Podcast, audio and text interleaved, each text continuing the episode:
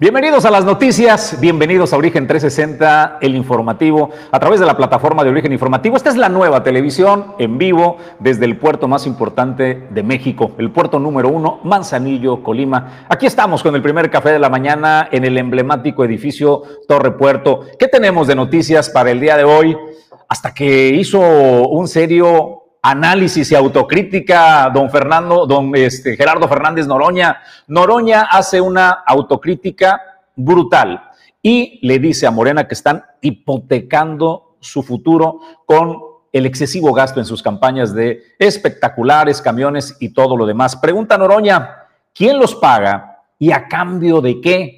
Eso es lo que está preguntando Noroña, que me parece una seria reflexión de algo que ya le hemos eh, planteado y que no salgan con que no son ellos, ¿no? Los que los están pagando. Esa misma reflexión la hace Noroña y hoy le vamos a presentar esta conversación con Gerardo Fernández Noroña, que es una de las corcholatas que creo que es de los pocos que eh, junto con Claudia Sheinbaum está creciendo. Los demás están decreciendo, pero hoy haremos el análisis. Por supuesto, vamos eh, a tener también información para presentarles la mañana de hoy de, salió ya el análisis de Grupo eh, Marsh, esta consultora que da el análisis de riesgos para empresas eh, de transporte.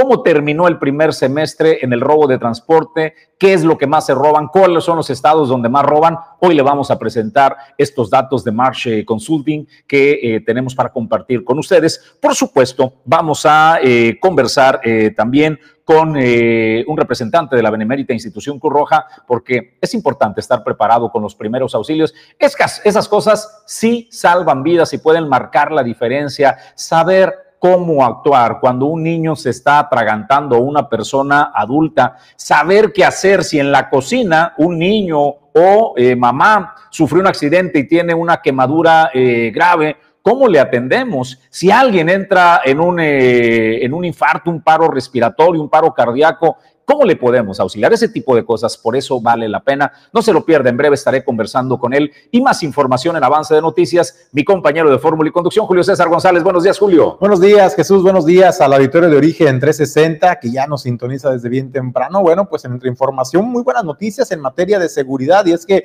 de acuerdo a lo que informa el vocero de la Mesa de Coordinación Interinstitucional para la Construcción de la Paz y la Seguridad en el Estado de Colima, eh, pues se han reducido hasta un 20 ciento la incidencia de homicidios en el estado de Colima tan solo en las últimas dos semanas. Aquí le tendremos la estadística y desde luego los resultados en materia de seguridad con la detención de más de 140 personas detenidas. De estas se desprende también delitos del fuero común y delitos del fuero, del federal. Y aquí le tendremos también la información. Desde luego, el día de ayer en la capital del estado se llevó a cabo una manifestación bloqueo de una de las principales vialidades de la ciudad capital en Colima esto por parte de transportistas, quienes pues pedían a la Subsecretaría de Movilidad el diálogo abierto para llegar a negociaciones y acuerdos que les permitieran a ellos seguir con la prestación del servicio. Entre otras palabras y resumido, pues pedían el incremento a la tarifa del transporte público para mantener los, el servicio operando. Y aquí le tendremos también la información. Desde luego,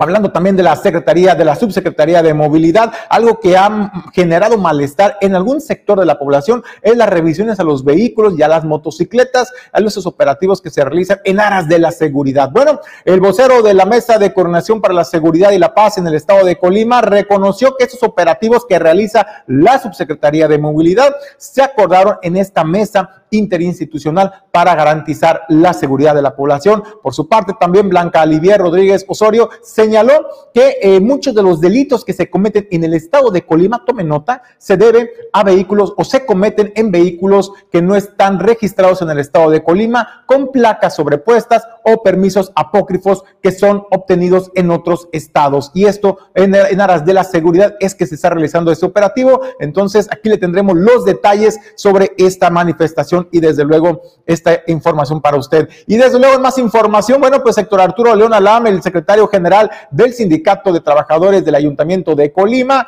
pues reconoció el cumplimiento de Margarita Moreno en el, en el pago de aportaciones patronales al IPECOL. Esto ha permitido que los trabajadores pues puedan tener acceso a los créditos que solicitan, algo muy contrario a lo que ha venido señalando Martín Flores Castañeda, dirigente del Sindicato de Trabajadores del Gobierno del Estado, que dice pues no hay dinero, no hay préstamos y se pone en riesgo las prestaciones y garantías a los trabajadores. No es el caso que manifiesta Héctor Arturo León Aquí le tenemos la información.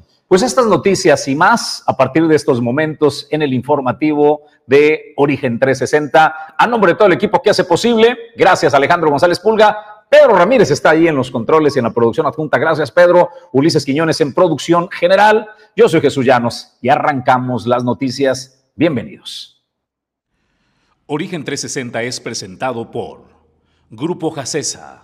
Afirme, el banco de hoy dueño del mar Goodward Group International Logistics Services, CIMA Group, Geotrucks Monitoreo Satelital, Grupo Automotriz Flosol, Torrepuerto Manzanillo, Restaurante El Marinero del Hotel Marbella, Holiday Inn Express Manzanillo y Clínica Dental Lobcal.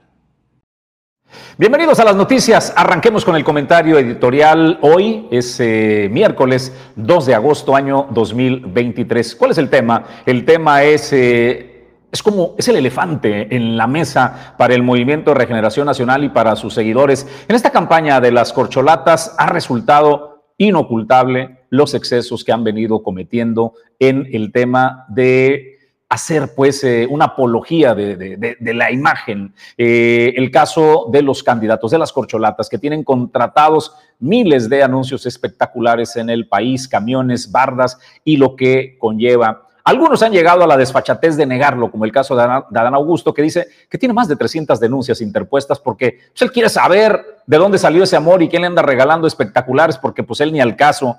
Pero ¿saben quién sí tiene un poco de dignidad de las corcholatas? Y creo que es el único que ha alzado la voz y hay que reconocerlo es Gerardo Fernández Noroña, esta corcholata del Partido del Trabajo, que sí se ha cuestionado y que dice que es una, eh, es una carrera eh, inequitativa. No hay equidad, no hay justicia, pues, en el tema de los unos y los otros. Claudia Sheinbaum encabeza eh, el exceso de esta publicidad en el país. Le sigue a Dan Augusto López y ahí en tercera posición de manera tímida Marcelo Ebrard. Pero lo que plantea, lo que plantea Fernández Noroña es lo delicado y tiene razón porque dice Morena está hipotecando su futuro. Alguien paga. ¿Quién pompó los anuncios y a cambio de qué? Así se refiere Noroña en esta conversación.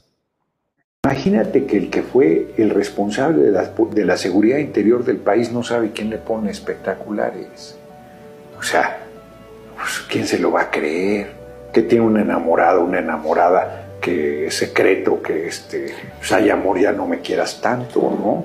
Son millones ahí, son compromisos, son compromisos económicos.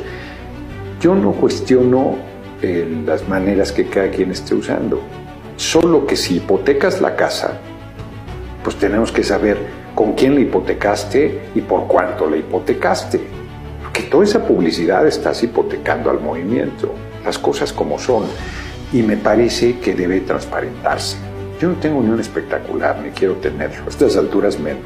Una compañera me habló, voy a poner tal, no pongas nada, no, de días que ya lo tengo, ándale, pues ya me dijo, los bajo ahora, en, este, termina julio y los bajo, ¿no?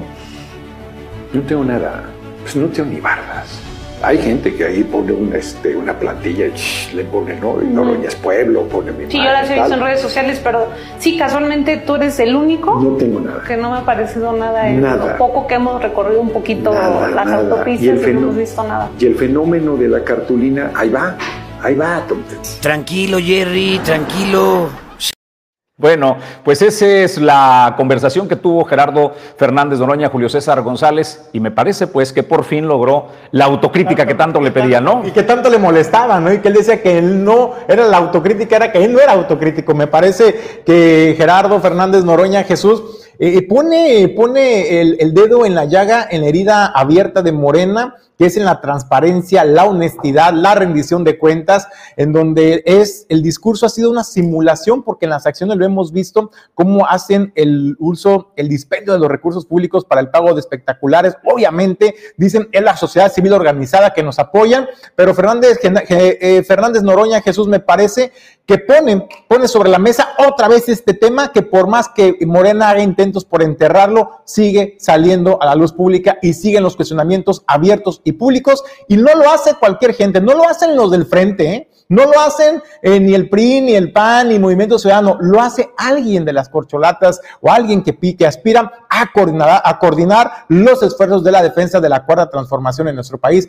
que es el petista Gerardo Fernández Noroña. Jesús, y sigue y sigue siendo el incómodo, la corcholata incómoda, yo le llamaría a Fernández Noroña. Oye, pero bueno, duró esta campaña más de un año, una campaña previa antes de que siquiera oficialmente fueran reconocidas las corcholatas. Usted podía ver miles de espectaculares en el territorio nacional de Claudia eh, Sheinbaum y luego le siguió Adán Augusto eh, López. La pregunta ahí está que les lanza Fernández Noroña.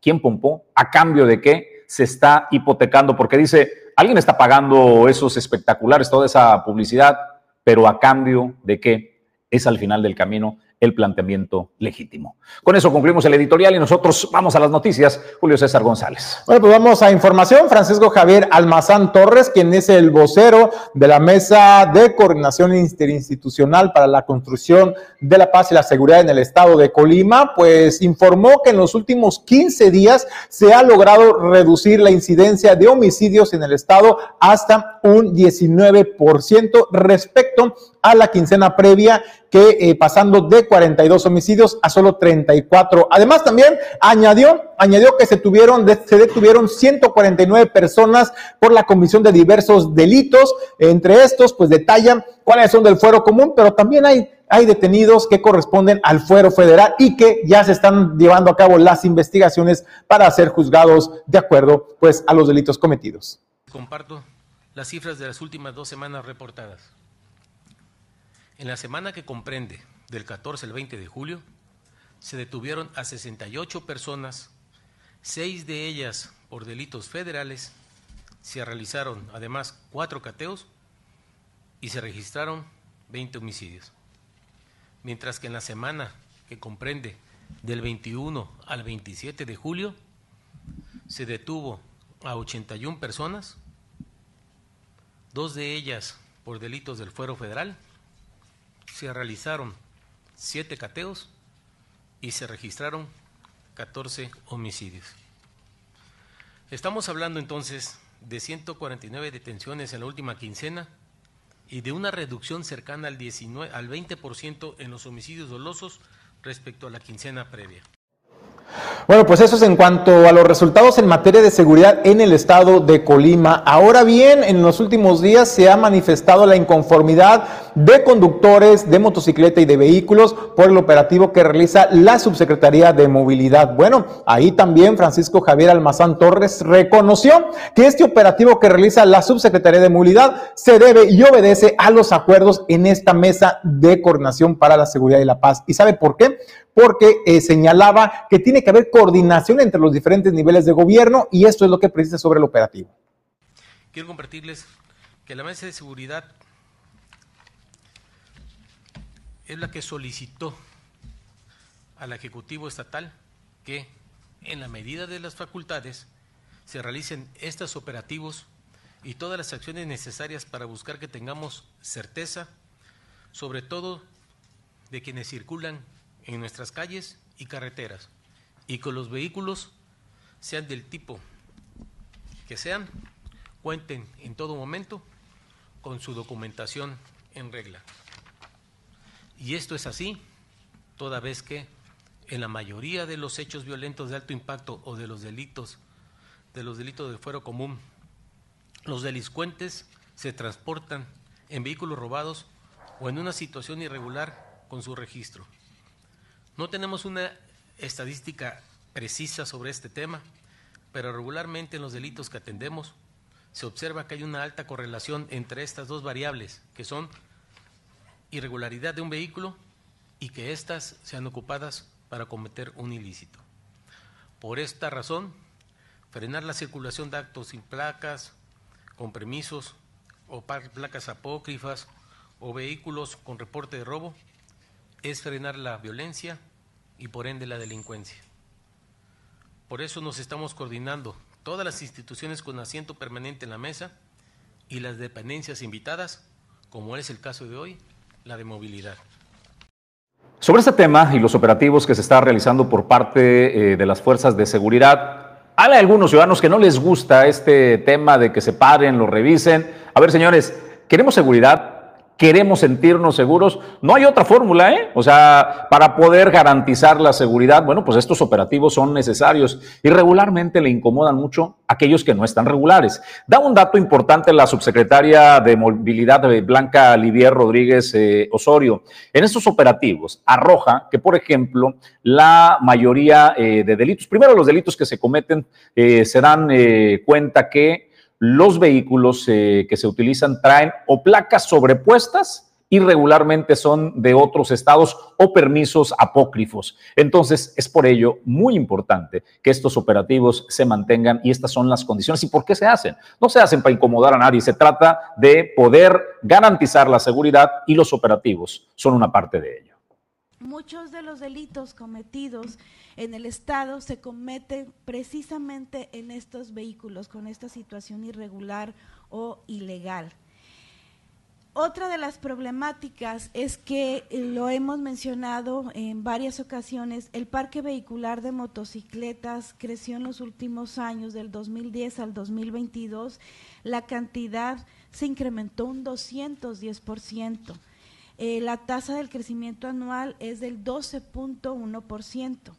Las motos son vendidas como los procesos similares a comprar un electrodoméstico.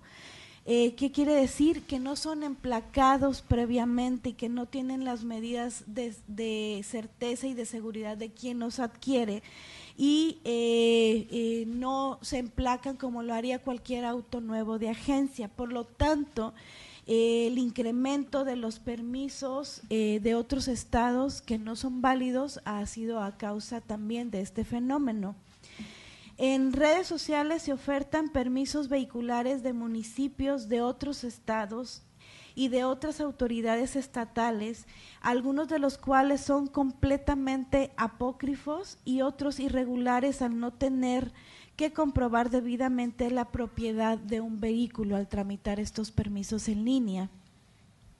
Estos permisos no son válidos en el estado de Colima, por lo que generan que tengamos un parque vehicular irregular y dificulta la identificación y control de los automóviles y motocicletas de la entidad. Group, 21 años de ofrecer soluciones logísticas en los principales puertos del país. Movilizamos más de un millón de contenedores en el 2022 en diversos puertos de México. Contamos con recinto fiscalizado estratégico, punto de inspección fuera del puerto, más de 70.000 metros cuadrados para maniobras y espacio para más de 225.000 TEUs. Imparables. Cima Group. Grupo Jacesa. Más de 30 años en Manzanillo cuenta con la mejor terminal de carga general de los puertos de México. Terminal de servicios, transporte y servicios aduanales. Si deseas importar o exportar desde Manzanillo, Grupo Jacesa es tu aliado confiable.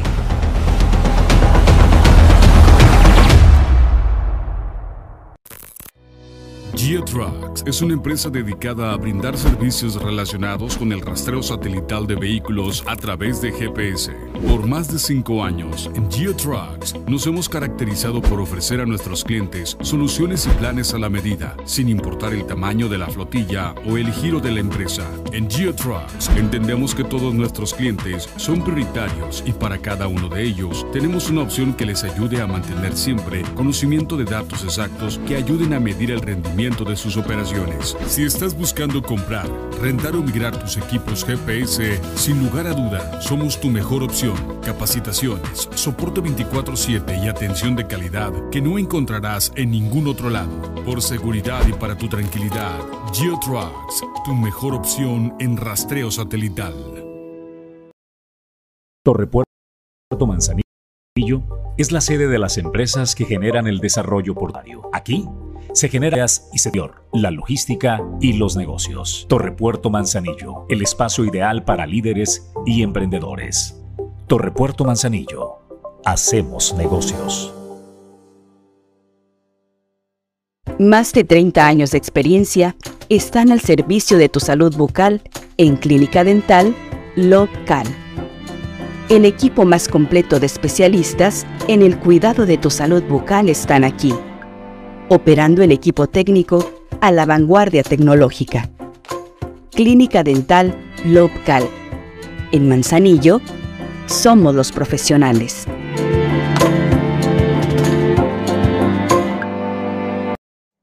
Déjeme le hago una pregunta honesta. Si se encuentra en el comedor de la familia o está en una reunión y alguien se atraganta este, con un bocado, ¿usted realmente sabe cómo responder a esa situación? O alguien dice que siente un dolor fuerte en el pecho, se lleva las manos al, pecho y se colapsa. ¿Tiene idea cómo reaccionar? O este, en la playa, eh, un niño se mete a nadar, ese hay que rescatarlo eh, y sale pues eh, con problemas, sabe cómo poder apoyar con eh, un tema de resucitación o un accidente en el trabajo. ¿Estamos listos para eso? Esas son las cosas que verdaderamente marcan la diferencia entre vivir o no. Y es muy importante estar preparados para ello. Los cursos de primeros auxilios son importantísimos. Para mí es un gusto darle la bienvenida en el estudio al coordinador de socorros de la Benemérita Institución Cruz Roja en la ciudad y puerto de Manzanillo, Diego Michel Herrera Toscano. Diego, te agradezco que estés con nosotros esta mañana. Buen día. Buenos días, Jesús, un gusto. Pues Diego, eh, primero iniciemos eh, el materia. ¿Por qué es importante entender y valorar los primeros auxilios? Claro, mira, es importante el tema de los primeros auxilios. ¿Por qué? Porque son las primeras atenciones que cualquier persona con una capacitación puede brindar a la población, incluso a sus familias y primordialmente en el hogar y en el trabajo. Eh, cuando ustedes llegan a auxiliar a las personas, regularmente dónde es la mayor incidencia de accidentes, Diego? Regularmente aquí en Manzanillo, es en los centros de trabajo, posteriormente, pues lo que es en el hogar, en las cocinas principalmente, y también en lugares este, concurridos, como son centros comerciales, como son este, eventos masivos, cosas por el estilo, ¿no? Oye, digo, ¿cuál es la importancia de que las personas tengamos esta capacitación, esta preparación, este conocimiento de saber qué hacer, cómo reaccionar ante una situación de emergencia? Muchas veces llegan ustedes a los sitios de los accidentes en fábricas, en empresas o en domicilios, algún menor se haya cortado o alguna quemadura y resulta que las personas en aras de ayudar a la persona, pues le realizan algunas aplicaciones de ungüentos o le hacen torniquetes, pero vienen a perjudicar y a complicar aún más la emergencia, Diego. Sí, claro, Julio. En esto existen muchos mitos en el tema de primeros auxilios, por eso es importante que la gente y la población se acerque a capacitarse, que le salga de voluntad y que adquiera este compromiso que es súper importante. ¿Por qué? Porque precisamente los tiempos de respuesta en Manzanillo suelen ser un poco prolongados por nuestra ubicación geográfica, que es decir, del valle del barrio 1, el Valle de las Garzas, que es donde nos encontramos tanto Protección Civil como Cruz Roja, a Club Santiago, pues obviamente sí está algo retirado y por más rápido que salgamos, los tiempos suelen ser un poquito elevados. Es importante que la gente que ya se encuentra ahí, que está presenciando el evento, pues sepa cómo reaccionar y qué puede hacer para ayudar a la persona, porque recordemos que el día de, el día de hoy puede ser alguien más, el día de mañana podemos ser nosotros. Entonces es súper importante que todos adquiramos este compromiso de aprender primeros auxilios. ¿Qué podemos encontrar en este curso, Diego? ¿Quiénes podemos participar? ¿Jóvenes a partir de qué edad? ¿Y cuándo se estará llevando a cabo? Ok, el curso estará llevando a cabo el sábado 5 de agosto a partir de las 9 de la mañana en las instalaciones de la Delegación de Cruz Roja Mexicana aquí en Manzanillo.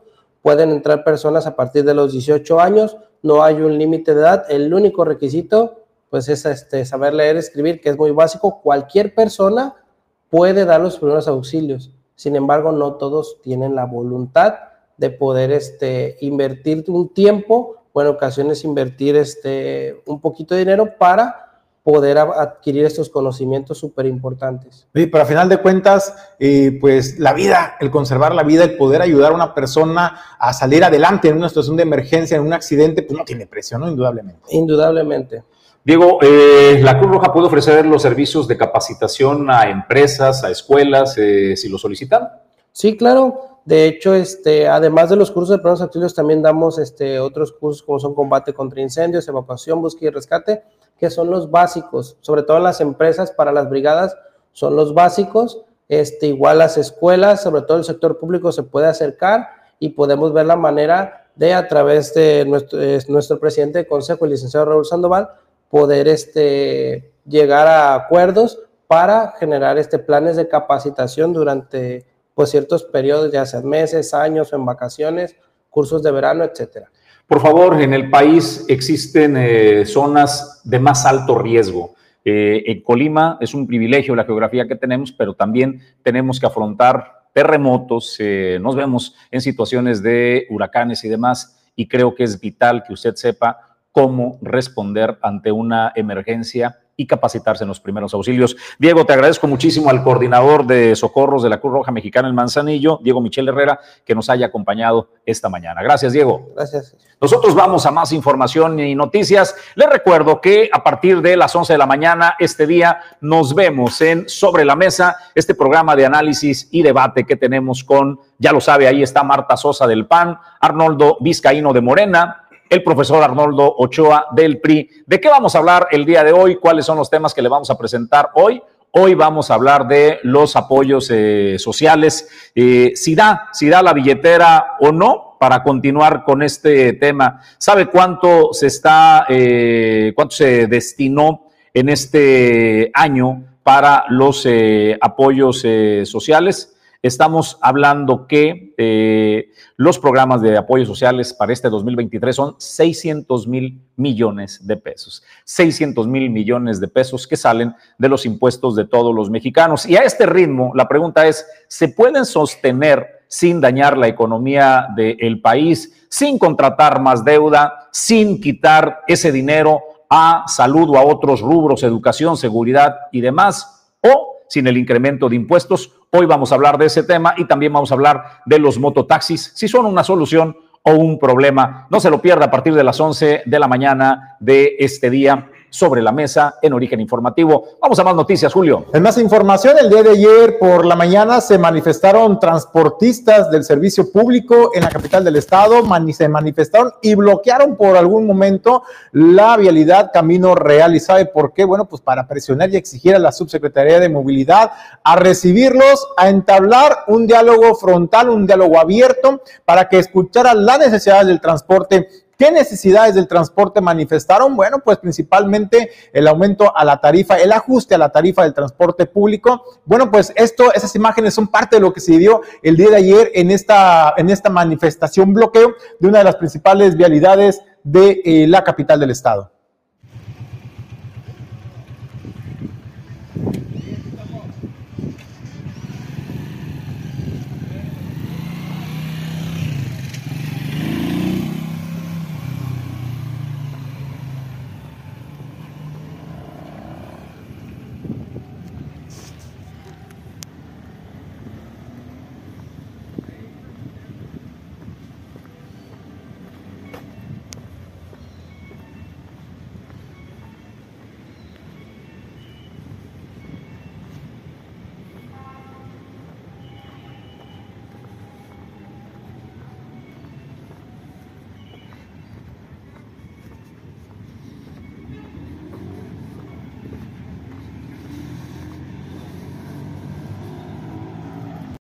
Bueno, pues eso es parte de lo que se vio el día de ayer en Camino Real, en la capital del estado. Usted ya vio la manifestación, el bloqueo que se realizó parcial de esta vialidad importante, arteria vial en la capital. Y bueno, pues al respecto, autoridades y concesionarios después de este bloqueo se reunieron y entablaron una mesa de trabajo para dialogar, escuchar a los transportistas, pero también escuchar los motivos de las autoridades. Fueron recibidos por la secretaria general de gobierno, Guadalupe Solís eh, Ramírez, así como también Marisol Neri León, quien es la secretaria de Infraestructura y Desarrollo Urbano del Estado de Colima, así como también la titular de la Subsecretaría de Movilidad del Estado, Blanca Livier Rodríguez Osorio. Bueno, ¿de qué hablaron ahí? Bueno, pues una de las principales... Eh, propuestas o peticiones que hizo el sector transportista es la necesidad imperante del incremento de la tarifa del transporte público. ¿Y sabe para qué? No para comprar unidades nuevas ya lo único que aspiran es mantener el servicio. Si usted se sube a unas unidades, las ve con los cristales rotos, con los asientos rotos o con varias deficiencias en materia de seguridad incluso o comodidad para el usuario, bueno, es solamente para hacer realizar reparaciones básicas, pero para no suspender el servicio porque ya no les ajusta ni siquiera para la adquisición de unidades. Eso, en ese sentido, pues fue eh, que empezaron a hacer esta mesa de diálogo para tratar de llegar a consensos, a convenios de acuerdos con los transportistas y vamos a ver en los próximos días cómo va evolucionando estos acuerdos con el sector transportista en la capital del estado. Bueno, pues vamos nosotros eh, a más temas y noticias para presentarles eh, la mañana de hoy. Nada más déjenme recordarle que eh, a las 11 de la mañana nos vemos sobre la mesa. Este programa de análisis política no se lo pierda. Y yo ya tengo en la línea y le agradezco que atienda esta mañana la conversación Rosy Vallardo, quien representa al gobierno del estado de Colima, a la gobernadora Indira Vizcaíno, en la ciudad y puerto de Manzanillo. Rosy, te agradezco que atiendas esta mañana la conversación. Muy buen día.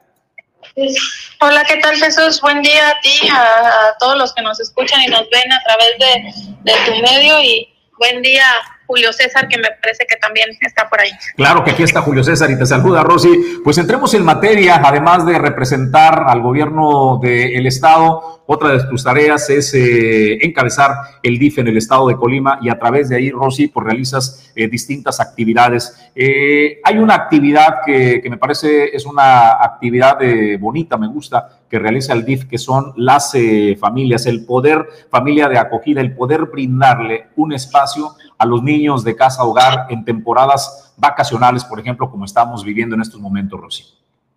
Sí, así es, justamente ese es el objetivo de familias de acogida, eh, es decir, invitar a una niña, niño o adolescente que se encuentra bajo estos centros de asistencia social eh, que están a cargo del DIF estatal o lo que conocemos eh, más coloquialmente como como casas hogares y el chiste es pues justamente eh, brindarle a estos niños durante un periodo vacacional o durante un, o cualquier fin de semana del año, simplemente pues nuestras vacaciones son más largas y, y nos gustaría que los niños pasaran eh, un periodo en un ambiente familiar, armónico, que les permita disfrutar actividades recreativas y de diversión que muchos de ellos eh, pues jamás conocieron y otros bueno pues se vieron interrumpidas por distintos factores de eh, externos, ¿no? De, de, sus situaciones jurídicas. Entonces, estos son niños que carecen de eh, tutela parental, están 100% resguardados en el DIF estatal y este programa es implementado a través también de la Procuraduría de Protección de Niñas, Niños y Adolescentes, que es la autoridad que, que faculta para emitir esta certificación de idoneidad, se llama, para eh, poder participar, así como familia de acogida. Así que si a alguien le interesa eh, poderle brindar este momento tan bonito a estos niños, convivir con estos niños, enseñarles algo, eh, reactivar ese derecho que ellos tienen de pasar un buen rato con una familia, bueno, pues se ponen en contacto con nosotros o pueden ir directamente también a una de las casas hogares y por supuesto ahí les, les vamos a atender, les compartimos los requisitos y, bueno, ahí le damos seguimiento a su trámite, Jesús. Oye, Rosy, eh, preguntarte, es muy importante el acercar los servicios eh, sociales también a la población, a los barrios, a las colonias, donde normalmente se les complica el acceso a temas tan básicos como, por ejemplo, atención médica, de salud, y para ello se, se estableció estas brigadas del bienestar en tu comunidad. Platícanos, ¿cuál ha sido la respuesta de la población a estas brigadas? Muy buena, muy buena. Este, la verdad es que, mira, de por sí que en Manzanillo, hablando solamente de Manzanillo, pues tenemos esta deuda histórica, como le llama nuestra gobernadora, eh, de justicia social en, Manzanillo, porque generalmente las administraciones anteriores, bueno, se centraban en operar 100% en el municipio de Colima o en sus alrededores.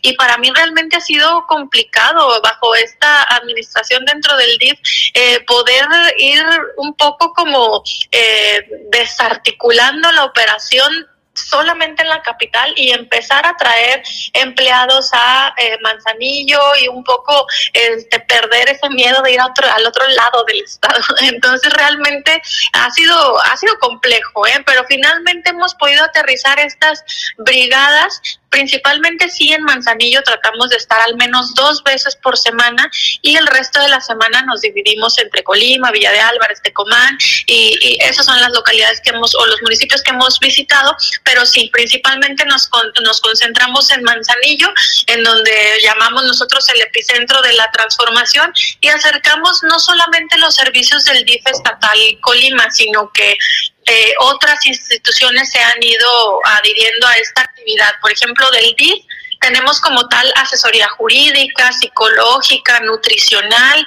Eh, hay muchísimos casos de asesoría jurídica, por ejemplo, desde un problemita en tu acta de nacimiento se van resolviendo cosas para las personas que incluso les ayudan a vincularse ya a los programas sociales. Tenemos actividades lúdicas para niños, niñas optometría y lentes totalmente gratuitos que tú puedes ir ahí a que te midas tus lentes, te los gradúen de acuerdo a lo que necesites, eh, donaciones de fruta, de despensa, bazares a bajo costo también.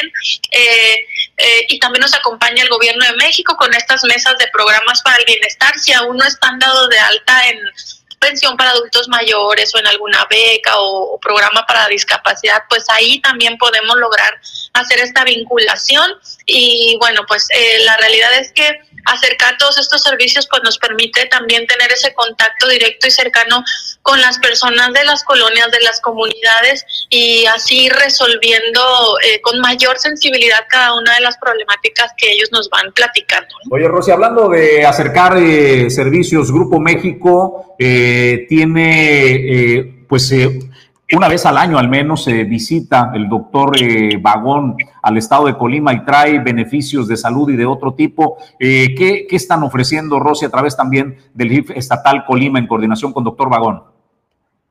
Bueno, para empezar, ya estuvieron ahí en, en, Manzanillo, cosa que a mí me da muchísimo gusto las metas que se alcanzaron. Estuvieron eh, dando consultas, atención, este, estudios, medicamento, desde las seis de la mañana, por ahí el personal del doctor Vagón.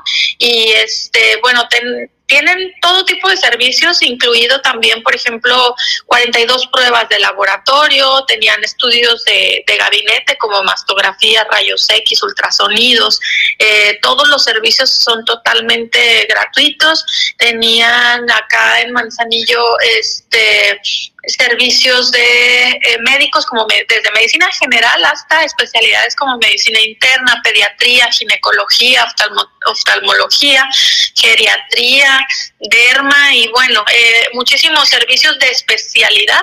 Todo esto dentro de 17 eh, vagones que se iban repartiendo las fichas a, partir de las 6 de la mañana. Hablo en pasado porque el doctor Vagón acaba justo de retirarse de Manzanillo y a partir de ayer va a encontrarse en eh, Coquimatlán y a partir del 7 de agosto nos vemos en la capital de Colima con todos estos servicios. A mí una de las cosas que más me llama la atención de esta gestión que logró hacer nuestra gobernadora Indira Vizcaíno es... Eh, que no solamente te vas con tu diagnóstico, con tu estudio, con tu revisión, sino que también te vas con tu medicamento, porque tienen los medicamentos, incluso de especialidad, como dermatológicos y demás, eh, totalmente gratuitos. Así que no desperdiciemos esta esta oportunidad. Además traen una vinculación con Cinemex en donde hay un, cine, un cinecito, este, funciones de cine completamente gratuitas con su dulcería, calidad en audio, proyección.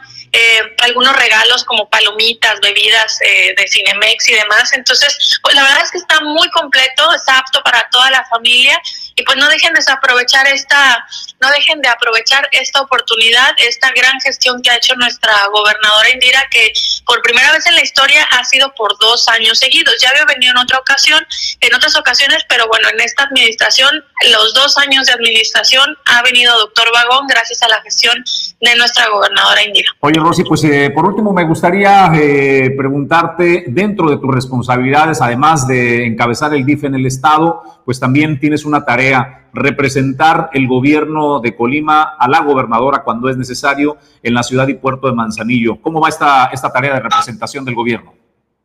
Sí, así es otra de las tareas de más responsabilidad también, pero que por supuesto yo hago con muchísimo cariño porque insisto en que las personas que vivimos en Manzanillo luego tenemos esa esa este, deuda, ¿no? Ese sentimiento de que nos deben algo de, por muchos años no no iban, no estaban los funcionarios eh, acá en Manzanillo, sino que eh, radicaban más en la capital. Entonces para mí es algo muy importante que algo con mucho cariño y por supuesto un encargo de nuestra gobernadora eh, que como sabe que tengo bastante eh, cariño por Manzanillo, eh, pues ella me ha indicado que le dé seguimiento absolutamente a todas las cosas que tengan que ver con la ciudad y puerto de Manzanillo, aunque intervengan otras secretarías, que por supuesto todas las secretarías han estado este, han estado muy pendientes del epicentro de la transformación y, me han eh, tomado como ese enlace para ayudarles a dar seguimiento a todas las cuestiones que pasan en Manzanillo. Además, esta eh, relación que tenemos hoy con Acipona, por ejemplo, que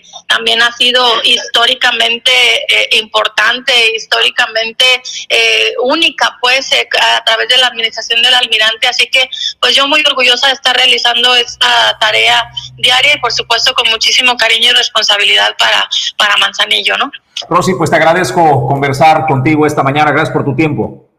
Gracias a ustedes, buen día, hasta luego. Es Rosy Vallardo quien dirige el DIF estatal en Colima, pero que además, además es quien representa al gobierno del estado de Colima en la ciudad y puerto de Manzanillo. Nosotros regresamos en instantes. Inicia con el sueño de conectar el mundo por mar, aire y tierra. Dueño del mar Goodward Group, más de 80 años de ser el operador logístico que te conecta al mundo.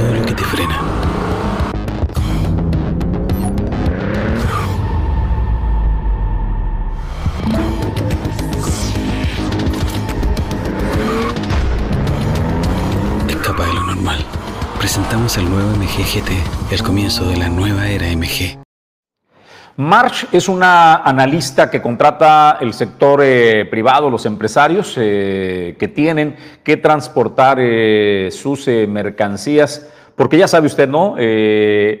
más del 90% de las mercancías que llegan hasta su hogar son transportadas por vía carretera. Lo que me diga, ¿eh? Los alimentos, los medicamentos, su televisión, su celular, los automóviles, casi todo se transporta por vía carretera. ¿Sabe quién lo entiende muy bien? La delincuencia organizada, porque interceptan casi todo eso eh, para robar. Este es un dato, pues, eh, que sigue creciendo las carreteras del país. Desafortunadamente, cada vez crece más los robos a mercancías. Eh, y ahora, miren, hasta con drones, hasta con drones, pues, están la delincuencia implementando la tecnología para saber con golpes precisos, que es lo que se van a, robar 5 mil millones, eh, perdón, hasta 5 millones de pesos el valor de, un solo camión. Lo que transportan en mercancías puede alcanzar hasta 5 millones de pesos y es lo que se roban. Vamos al análisis de, March, esta empresa consultora que evalúa el primer semestre. ¿Cómo está el primer eh, semestre del país? Usted puede ver ahí eh, los colores. En alto está nuestro vecino Jalisco, Michoacán que nos rodea está pues abajito de la temperatura. Colima está en término medio, pero no hay un solo, un solo estado del país. ¿Puedes regresar, por favor, al mapa, Pedro? No hay un solo eh, estado del país que esté en verde, Julio, o en, o en amarillo siquiera. Todo el país está, pues, en una zona de riesgo. ¿Cómo están los estados? Ahora sí vamos a la siguiente gráfica, Pedro, por favor. ¿Dónde son los estados que más se roban? Este, en esta ocasión es de abajo hacia arriba. Puebla encabeza el mayor número de robos, le sigue Estado de México, Guanajuato, Jalisco, Querétaro, San Luis, Veracruz, Michoacán, Baja California, allí aparece Colima, Tlaxcala y Sinaloa. ¿Cuál es el tipo de robo, Julio César eh, González, que eh, se realizan? ¿Cómo están estos robos? Si eres tan amable de compartir. Bueno, pues por el tipo de robo, eh, Jesús, la distribución de robo de carga en México se muestra en la siguiente gráfica. El 49% de la carga que se roba en nuestro país corresponde a la industria química, de sustancias químicas de precursores. La manufactura con un 22%, apartados telefónicos y telegráficos con el 9%, comida y bebida 8%, automotriz 5%, agricultura y pesca apenas con un 2%, entretenimiento 2%, minería 2% y construcción figura con el 1%. En el mes de enero que encabeza la lista con un 23%, seguido de marzo y mayo concentrando 17% cada uno. ¿Y cómo están los meses? Eh, allí aparecen eh, también de este primer semestre, cómo fueron, en enero fue el robo más alto, le sigue eh, mayo y marzo con los índices más altos de robos de acuerdo a lo que reporta March en esto. ¿Cuáles son los riesgos que enfrentan los transportistas? La siguiente gráfica allí aparece. O sea, a lo que se ven sometidos, el 66% de los riesgos del transporte de carga son por robo. Los otros son riesgos ordinarios de, tránsito. le siguen, pues, en el 1% apenas unos riesgos naturales y daños a terceros o a personas con eh, pues 1%. Eh, el daño de mercancías, ¿qué sufren de daños de mercancías, Julio César González? Bueno, pues el 65% y eso no ya no genera tanta sorpresa, el daño a la mercancía se debe a volcaduras, rasgadura y rotura, el 6%, porque pues les llueve en el camino, no van bien resguardadas las cargas con un 4%, maniobras de carga y descarga, es decir, cuando eh, salen a destino o cuando llegan a destino y hay que descargar la mercancía, ahí el 6% sufre daño, incendio con un 10%, la contaminación de las mercancías con un 2%, colisión o accidente 7%, la caída en tránsito por la mala sujeción de las cargas un 6% y abolladuras hasta un 2%. Decimos a menudo que las carreteras de Colima y Jalisco representan un riesgo eh, para el transporte de carga, pero aquí aparece esta gráfica, los estados con mayor índice de volcaduras y colisiones. Veracruz encabeza la primera posición, al igual que robos, también los riesgos de volcaduras. Allí es Veracruz quien encabeza la lista, le sigue el Estado de México, Puebla, Nuevo León, Querétaro, Michoacán y Guanajuato. Pues esto es lo que March Consulting comparte de los riesgos, pues entre ellos el mayor riesgo es el robo a las mercancías en qué entidades se dan más estos robos y qué es lo que más roban, Julio. bueno, Jesús, y también algo muy importante que detalla esta eh, casa consultora es que el 65% de los daños, por ejemplo, de las mercancías que le hablábamos, eh, pues muchas de estas se debe a la falta de operadores capacitados, de acuerdo a lo que demuestra, falta de mantenimiento de las unidades, fatiga al conducir, conducciones de la infraestructura vial carretera,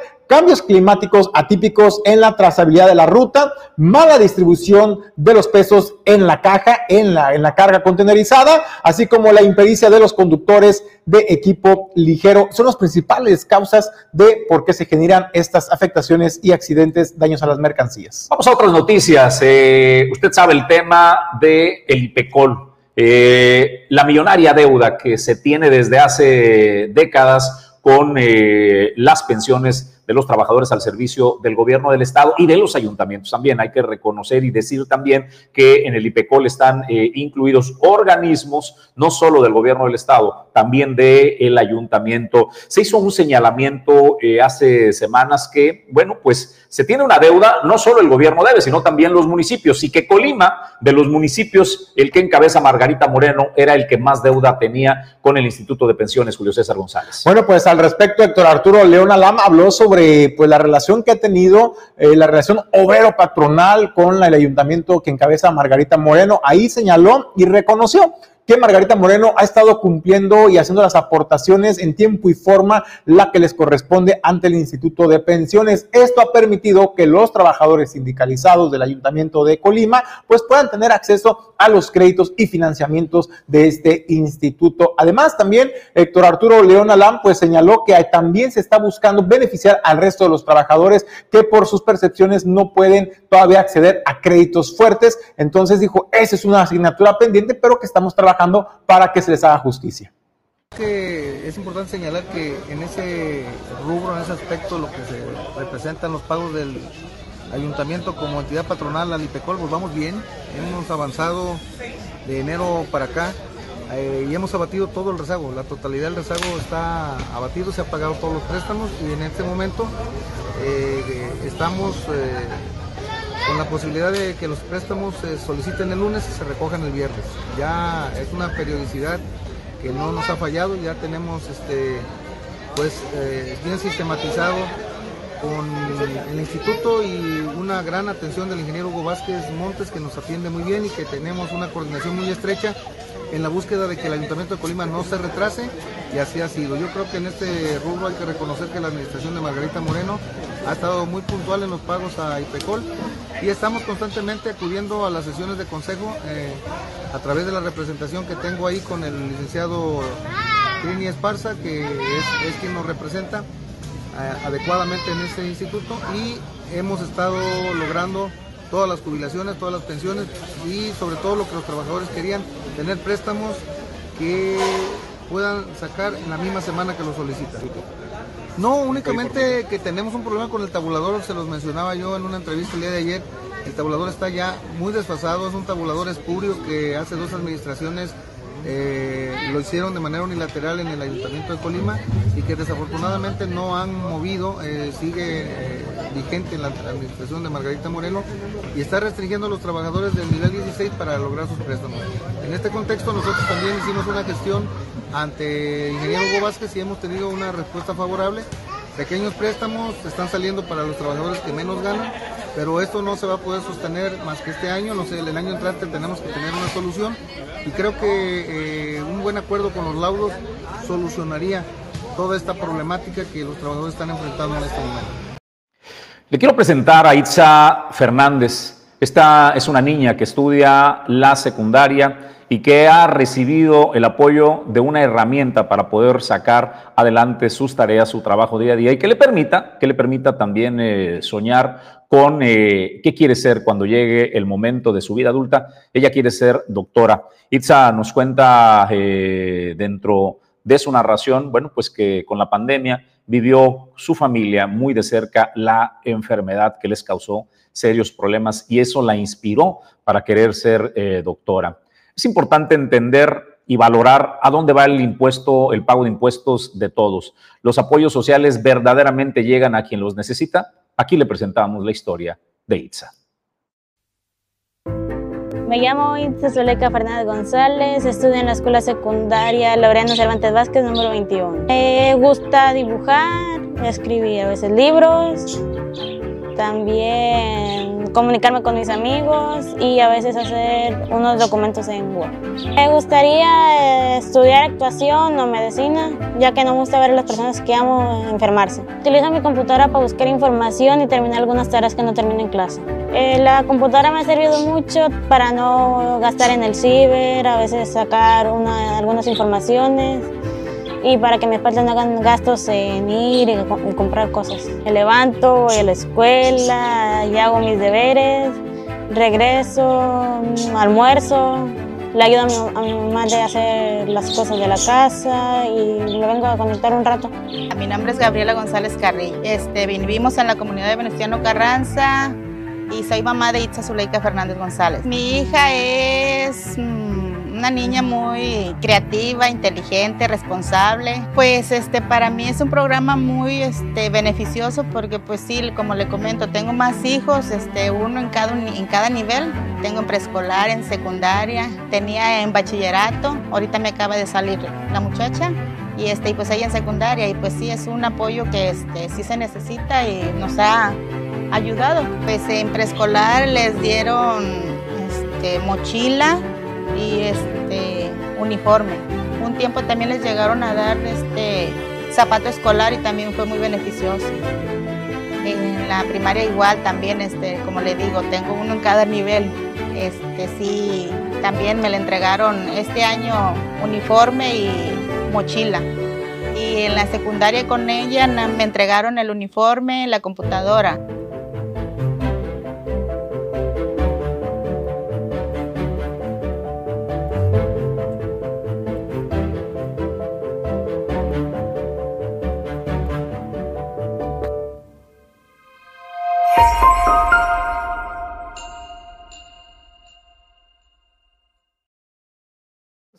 Eh, pues abrió los ojitos el día de hoy y vio por la ventana asomarse el sol. Bueno, pues esto nada más podría durar por las próximas horas, ya que de acuerdo a lo que dice Ernesto Paulino, quien es el director de Conagua Colima, se espera que para este jueves y viernes se esté desarrollando un fenómeno hidrometeorológico en las costas del Pacífico mexicano, con altas probabilidades de convertirse en ciclón tropical para este fin de semana, dejando intensas precipitaciones en el estado de Colima.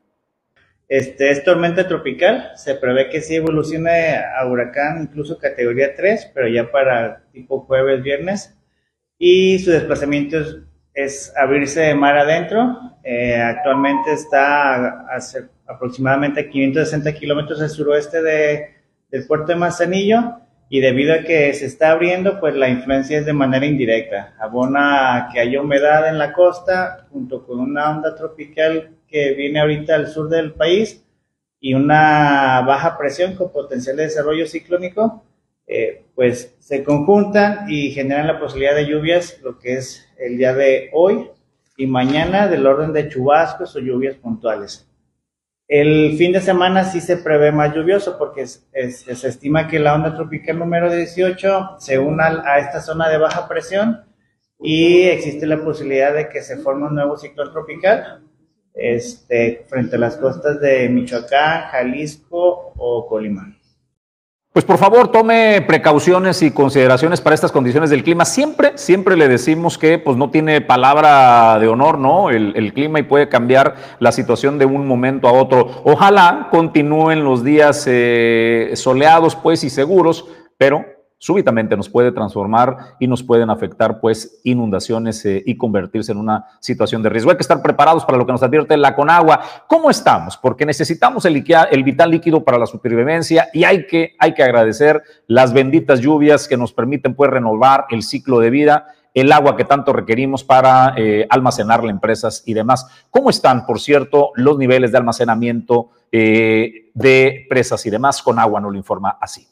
En cuanto a lluvias, ya se había comentado que julio se pronosticaba lluvioso, de hecho un poquito más arriba de, la media, sin embargo existieron condiciones que no permitieron llegar a ese pronóstico. Básicamente nos quedamos al 70% de lo que se había estimado. Eh, al día de hoy se registró una acumulada de 136 milímetros contra 193 que es la media.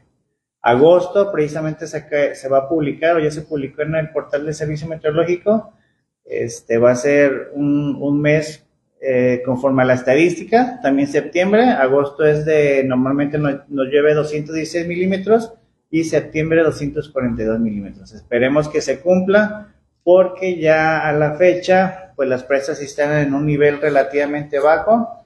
Hay que recordar que a partir de julio, este, las presas las ponemos en modo de captar agua, sin embargo, si traemos un poquito abajo de la media, al día de hoy, Basilio Vadillo lo tenemos al 56% de su capacidad y Trojes al 50%. Bueno, pues el tema de las mototaxis pues sigue siendo polémica y un tema pendiente por resolver por las autoridades de los dos niveles de gobierno, tanto municipales como estatal, pero particularmente es un tema que le compete en gran parte al Estado. Bueno, en ese sentido, René Macías, quien es uno de los líderes, de los dirigentes de Aceptan, de este eh, cooperativa de mototaxistas en el puerto de Manzanillo, reconoció, reconoció que por la falta de regulación de ese servicio de transporte público alternativo es que se empiezan a utilizar estas unidades y los operadores para cometer delitos, violaciones, robos, asaltos y se ha vuelto también un foco de inseguridad en la movilidad urbana en la ciudad del puerto de Manzanillo. Por ello, instó a las autoridades a entrarle de manera frontal a la regularización de ese sistema alternativo de transporte. ¿En qué sentido? Bueno, pues hubo un acuerdo hace unos meses, usted recordará, aquí se lo estábamos dando a conocer, donde las cooperativas de mototaxis eh, que están trabajando en el estado de Colima tenían que entregar una lista y un compromiso a la subsecretaría de Movilidad garantizando que no darían mayor concesiones ni vehículos para operar estas unidades. Sin embargo, pues lejos de cumplirse y acatarse este convenio que se hizo con la Subsecretaría de Movilidad, hay quienes siguen comprando de manera particular estas unidades para operarlas al margen de cualquier tipo de registro. Hoy en día usted puede subirse a una unidad de estas y no conocer a qué cooperativa pertenece, si está debidamente registrado o incluso la identidad del operador y eso se ha vuelto un foco de riesgo en la seguridad. Este, la verdad, en el tema de las mototaxis, debemos reconocer que la, la presidente Griselda Martínez pues ha tenido, ¿cómo se llama? Una actitud de verdad, este, yo considero desde el punto de vista, de nuestro punto de vista, atinado. Este, incluso ahorita también en esta reciente declaración que yo me enteré por los medios y otras que ha hecho, su postura es completamente congruente, con toda la razón no podemos tapar el sol con un dedo. Ella menciona que se han estado realizando ilícitos. Eh, menciona en particular la violación de, menores de edad. Desafortunadamente eh, tiene razón. Eh, aquí sí, mi respeto para la presidente Manzanillo. Y lo que hace ella, el llamado, es completamente congruente, es coherente, es lo que le queda hacer ahí, es lo que le toca hacer y lo está haciendo. Eh, ahorita lo que está urgiendo, y nosotros lo hemos dicho en reiteradas ocasiones, las autoridades competentes nos han quedado mucho de ver. Efectivamente, no saben, en primera, cuántas motos hay, eh, de quién son, no saben y, lo más lo más peligroso es a que se dedican, no saben. ¿Por qué? Porque ellos han, no sé por qué han, han sido omisos en este tema. No hay un padrón así confiable. Nosotros entregamos uno de nuestras unidades cuando entró esta administración estatal. Nosotros hicimos llegar un padrón actualizado con eh, nuestras motos, número de serie, propietario, teléfonos, todo pero de entonces a ahorita pues ha cambiado muchísimo porque una de las condiciones que nos pusieron nosotros para sentarse a platicar era que dejáramos de crecer y efectivamente lo hicimos, dejamos de crecer. Posiblemente nuestro padrón aún siga vigente con algunos cambios, pero como nosotros dejamos de crecer empezaron a surgir organizaciones, disque cooperativas, de mototaxis hasta por debajo de las piedras.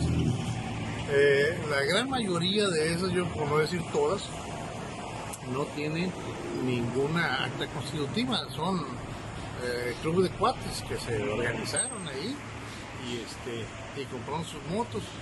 Algunos sí les dedican completamente al transporte de personas, otras eh, quién sabe qué lo dedican. Pero sí vemos, por ejemplo, las violaciones de los de, menores, asaltos, que se llevan alcantarillas, que se, o sea, que se roban cosas, pues tiene razón la señora.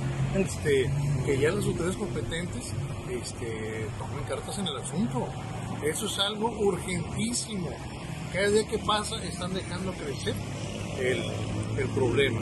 Oiga, a propósito de este tema de René Macías, eh, el líder de Acepta e integrante de Morena, es delegado de, Morena, este, René Macías, hoy vamos a tocar ese tema sobre la mesa, no se lo pierdan. Vamos a hablar de los programas del bienestar, a ver si se pueden mantener sin dañar la economía del país y los mototaxis, solución o problema, hoy a las 11, en unos minutos más, vamos a estar debatiendo Marta Sosa del PAN, Arnoldo eh, Vizcaíno de Morena y Arnoldo Choa del PRI. 11 de la mañana, en Origen Informativo. Nos vemos en un ratito, no se lo vaya a perder. Eh, en otros temas, le quiero enviar eh, un sincero abrazo y felicitación a toda la familia de Dueño del Mar Goodward Group International eh, Logistics Services. ¿Sabe cuántos años cumplen? Cumplen 85 años de conectar el mundo. A quien preside, Dueño del Mar, a Goodward Group, a Mati Goodward, le, le mandamos el reconocimiento, este liderazgo que encabeza y 85 años de conectar el mundo, la verdad no lo consigue cualquiera. Es una empresa enfocada en la logística y el comercio exterior que desde Manzanillo tiene representación en todos los puertos y las aduanas del país y hace 85 años conectan el mundo. A nombre de todo el equipo de Origen Informativo, nuestras sinceras felicitaciones por estos 85 años. Momento de despedir el informativo de esta mañana. A nombre del equipo, gracias. Alejandro González Pulgas, don Pedro Ramírez, el mago de los controles que está en la producción adjunta. Gracias, Pedro. Ulises Quiñones de la producción general y a mi compañero de Fórmula y Conducción, Julio César González. Nos vamos, Julio. Gracias por acompañarnos en este recorrido. Mañana los esperamos 9 de la mañana con más información. A nombre de todo el equipo, soy Jesús Llanos. Lo espero 11 de la mañana. Ya en unos minutos nos vemos aquí sobre la mesa para analizar y debatir los temas que interesan al país y al estado de Colima. No se lo pierda. Mañana en el noticiario de Origen 360 a las 9 de la mañana. Que tenga excelente día.